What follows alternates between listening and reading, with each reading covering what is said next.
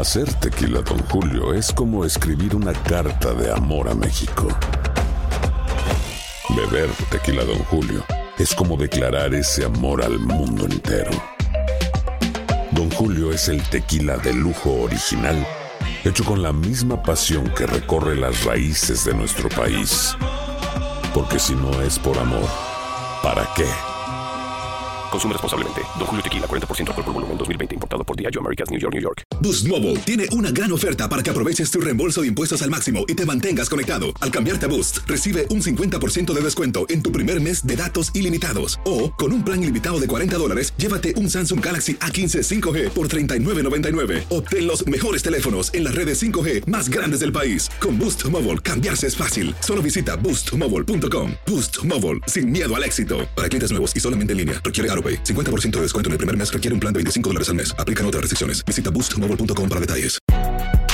Si no sabes que el Spicy McCrispy tiene Spicy Pepper Sauce en el pan de arriba y en el pan de abajo, ¿qué sabes tú de la vida?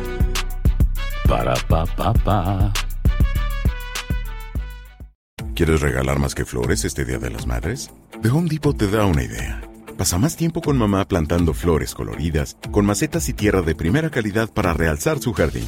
Así sentirá que es su día todos los días. Llévate tierra para macetas Bigoro por solo $8.97 y crece plantas fuertes y saludables dentro y fuera de casa. Recoge en tienda y sigue cultivando más momentos con mamá en The Home Depot. Haces más, logras más. Más detalles en homedepot.com diagonal delivery. El siguiente podcast es una presentación exclusiva de Euforia On Demand. Tenemos en línea telefónica al representante del PNP, Georgie Navarro. Buenos días. Queremos saber qué va a decir usted sobre el aumento en el agua a partir de enero y por los próximos 10 años, todos los eneros. Mira, he, he- he estado escuchando las entrevistas que Sí. le hiciste al director ejecutivo. Eh, leí ahora, o estuve leyendo lo que salió en la prensa este, sobre ese aumento, algo que, que, que nadie se esperaba, un aumento de esa magnitud. Eh, ante la crisis fiscal que está atravesando Puerto Rico, lo que se sometió sobre el plan fiscal de la autoridad de acueductos alcantarillados. Este, yo estaré comunicándome con el director para que me dé más luz sobre lo que está hablando, sobre lo que se proyecta, el porqué de, de, de ese... Eh, eh, eh, está plan. trastabillando. No, Lo no, noto, no. lo noto liviano. No, no, estoy anonadado por lo que se proyectó, por lo que se informó a la Junta de Supervisión Fiscal, eh, la deuda que tiene la autoridad con los bonistas, tratando de subsanar el pago a, a- a dichos bonistas, que a la larga pues tenemos que asumir toda esa responsabilidad y entiendo de que se tiene que, que, que- que analizar lo que se ha sometido. Yo he leído por encima lo que salió en la prensa, quiero ver los pormenores profundos de, de ese plan y el porqué de dos Los pormenores profundos. Sí, ¿Qué son sí. los pormenores profundos? Bueno, el por qué se llegó a ese número, el Pormenores por qué, ca- profundos. el por qué a cada Búscame el diccionario para buscar los pormenores profundos. Bueno, sí, porque estamos escuchando, estoy escuchando el I que va a tratar de Pormenores profundos. gastos operacionales para Los que esos gastos puedan, profundos. puedan poder bajarse. Si ese plan tiene alguna alternativa de que ¿Qué es un en la medida que se vaya profundo? pagando esa deuda o ese aumento se pueda maximizar o se pueda reducir. A eso me refiero cuando te digo ver qué otras alternativas o qué otro mecanismo se puede este ocultar para que No se pueda o enmendar o se pueda buscar cómo reducir a largo plazo lo que ya está sometido a la Junta de ¿Y, Supervisión quién, ¿Y a quién le corresponde votar a los atornillados? Bueno, eh, el secretario de Gobernación habló de que si están ilegalmente, pues se van a, someter unas cartas a esos nombramientos que se eh, concretaron en aquel momento. Por eso, pero ¿qui- ¿quién los vota? ¿El gobierno? Bueno, eso hay que ver en qué agencia, No es la Junta. en qué agencia están este esos empleados y quién toma, quién tiene que tomar esa determinación. Porque si son empleos que no cumplen con lo que establece la ley, pues entonces se tiene que llegar a unas conclusiones como bien se ha señalado en la prensa y como bien ha dicho el secretario de la Gobernación, que le corresponde, como siempre, a quien le corresponde tomar una determinación en ese ángulo, es al que implementa política pública, que es el gobierno de Puerto Rico, igual que el que va a determinar si hay o no hay reducción de jornada, es el que implementa política pública, el que fue electo por el pueblo, que es el gobierno de Puerto Rico. En ese sentido, eh, concurrimos con la política o con lo que ha expresado el gobernador. O sea, que es el gobierno. Es, es que es la realidad. O sea, si es el gobierno el que toma la determinación de contratar a una persona si cumple con todas las regulaciones de la ley, de la ley. si hay una irregularidad en la contratación, le corresponde al ente de la agencia gubernamental que contrataron ilegalmente en el pasado a estas personas y que no cumplieron con lo que establece la ley. Y en ese sentido es el que ejecuta la política pública, que es la persona que ha sido electa Igual quien va a reducir o no reducir jornada de gobierno es el gobierno y en eso ha estado claro el gobernador de que no va a haber una reducción de gobierno. No empieza a caer ya una demanda de parte de la Junta para imponer su capricho en ese, en ese aspecto de reducir la jornada laboral cuando no estamos con, no estamos consolos con eso porque los números se van a dar, las fechas estipuladas, creo que era para octubre 10 o 12, que si va a pasar juicio, sobre las economías que tenía que hacer el gobierno con el plan que sometió y se están adelantando a una fecha ya estipulada en el plan que sometió el gobierno de Puerto Rico. Anoche yo estaba barriendo en casa y yo creo que barrí los pormenores profundos, no estoy seguro.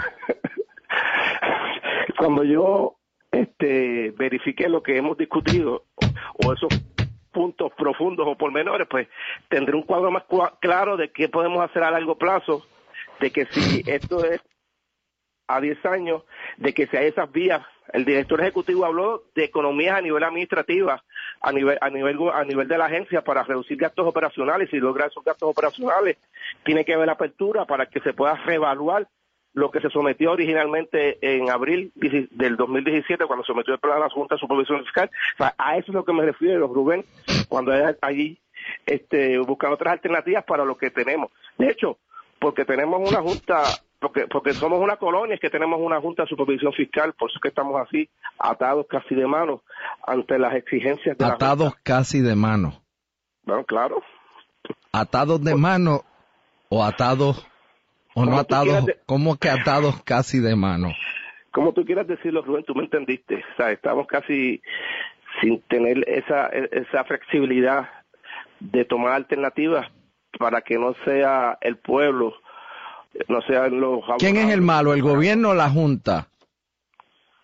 Esto no es cuestión de quién es, quién es el malo, quién no es el malo, que hay unas determinaciones que se tomaron en el pasado y que ahora hay que asumir la responsabilidad por eso, pero en esta, en esta pelea monga de proyección pública, en el que la Junta dice que le toca al gobierno y el gobierno dice que le toca a la Junta, ¿a quién le corresponde qué? ¿Quién es el bueno? ¿Quién es el malo? Si nos dejamos llevar por, por, por los articulados de la ley promesa en, el aspecto de la, de, de la sección 205 establece que cuando tú haces recomendaciones hay la alternativa de tú rechazarla sometiendo a una, una, comunicación al presidente que es lo que hizo el gobernador de Puerto Rico. Y en ese aspecto eh, tenemos la razón nosotros. Esto parece esto parece Juan Pedro gratitud. No, no, no es que parezca una cosa es que hay que eh, eh, hay que seguir lo que establece o lo que dice la ley promesa y en ese aspecto el gobernador ha sido claro.